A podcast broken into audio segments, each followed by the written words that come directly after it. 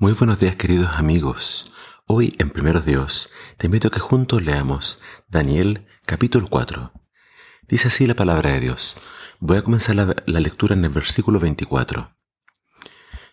Dice, la interpretación del sueño y el decreto que el Altísimo ha emitido contra su majestad es como sigue. Usted será apartado de la gente y habitará entre las bestias del campo. Comerá pasto como el ganado y se empapará con el rocío del cielo.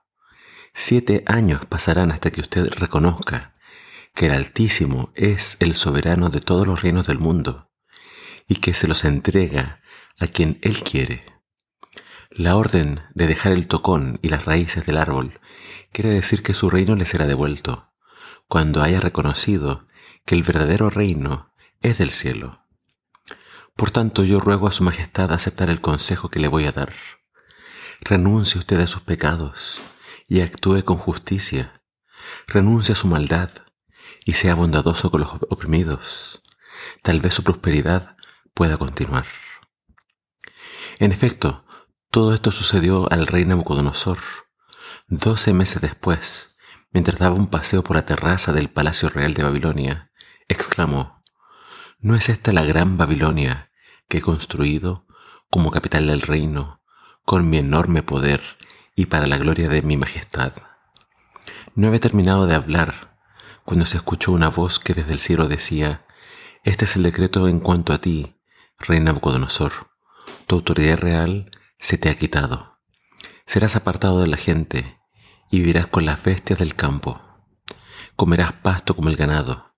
Siete años transcurrirán hasta que reconozcas que el Altísimo es el que domina sobre todos los reinos del mundo y que se los entrega a quien él quiere. Y al instante se cumplió un anunciado a Nabucodonosor. Lo separaron de la gente y comió pasto como el ganado. Su cuerpo se empapó con el rocío del cielo, hasta el pelo le creció como plumas y las uñas como garras de águila. Pasado ese tiempo yo, Nabucodonosor, elevé los ojos al cielo y recobré el juicio. Entonces alabé al Altísimo honré y glorifiqué al que vive para siempre. Su dominio es eterno, su reino permanece para siempre. Ninguno de los pueblos de la tierra merece ser tomado en cuenta. Dios hace lo que quiere con los poderes celestiales y con los pueblos de la tierra. No hay quien se oponga a su poder, ni quien le pida cuenta de sus actos. Recobré el juicio, y al momento me fueron devueltos la honra, el esplendor y la gloria de mi reino. Mis consejeros y cortesanos vinieron a buscarme y me fue devuelto el trono. Llegué a ser más poderoso que antes. Por eso yo, Nabucodonosor, alabo, exalto y glorifico al Rey del cielo, porque siempre procede con rectitud y justicia. Además, es capaz de humillar a los soberbios. Este capítulo 4 es muy impresionante, ya que se nos cuenta lo que pasó con Nabucodonosor Ahora, solamente se puede entender este capítulo viendo eh, quizás las etapas. Primero, Nabucodonosor conoce a Daniel y ve la superioridad en su inteligencia y sabiduría. Después, cuando él tiene el primer sueño, Daniel es quien lo interpreta con exactitud.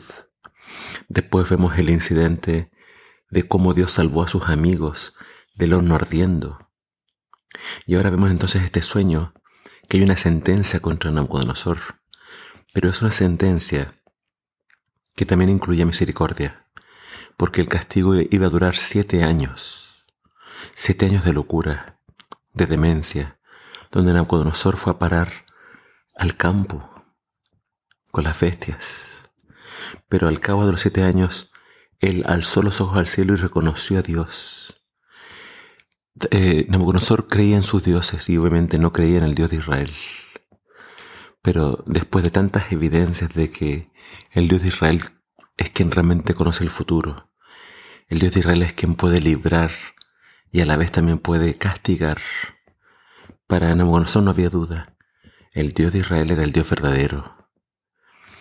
Entonces, ¿qué podemos aprender del capítulo de hoy? En primer lugar, Nabucodonosor sí construyó una gran ciudad. Se conoce de Babilonia su esplendor, sus jardines colgantes, una gran maravilla. Pero el castigo viene cuando nosotros no reconocemos a Dios. Cuando nosotros nos queremos atribuir toda la gloria, la honra, entonces estamos pecando. Siempre debemos reconocer a Dios en todo. Y, la verdad central del libro de Daniel acá se reitera. Ya la vimos en el capítulo 2, pero acá se reitera esta idea de que Dios es quien cambia los tiempos y las edades. Él pone y quita reyes. Esa verdad para Nabucodonosor quedó muy clara. Es Dios el soberano. Y si yo estoy acá es por su designio. Y por último, Daniel le da un consejo a Nabucodonosor. Señor, no peque más, haga justicia, eh, hágale bien a los oprimidos. Se nota que Daniel, a pesar de que estaba cautivo, él quería el bien para este rey. Siempre debemos desear lo mejor, incluso para aquellos que consideremos nuestros enemigos. Eso habla bien de nuestro carácter cristiano. Nunca desear, el mal a nadie y siempre buscar que las personas se reconcilien con Dios. Que este capítulo nos haga meditar en el poder y en el amor de Dios. Que el Señor te bendiga.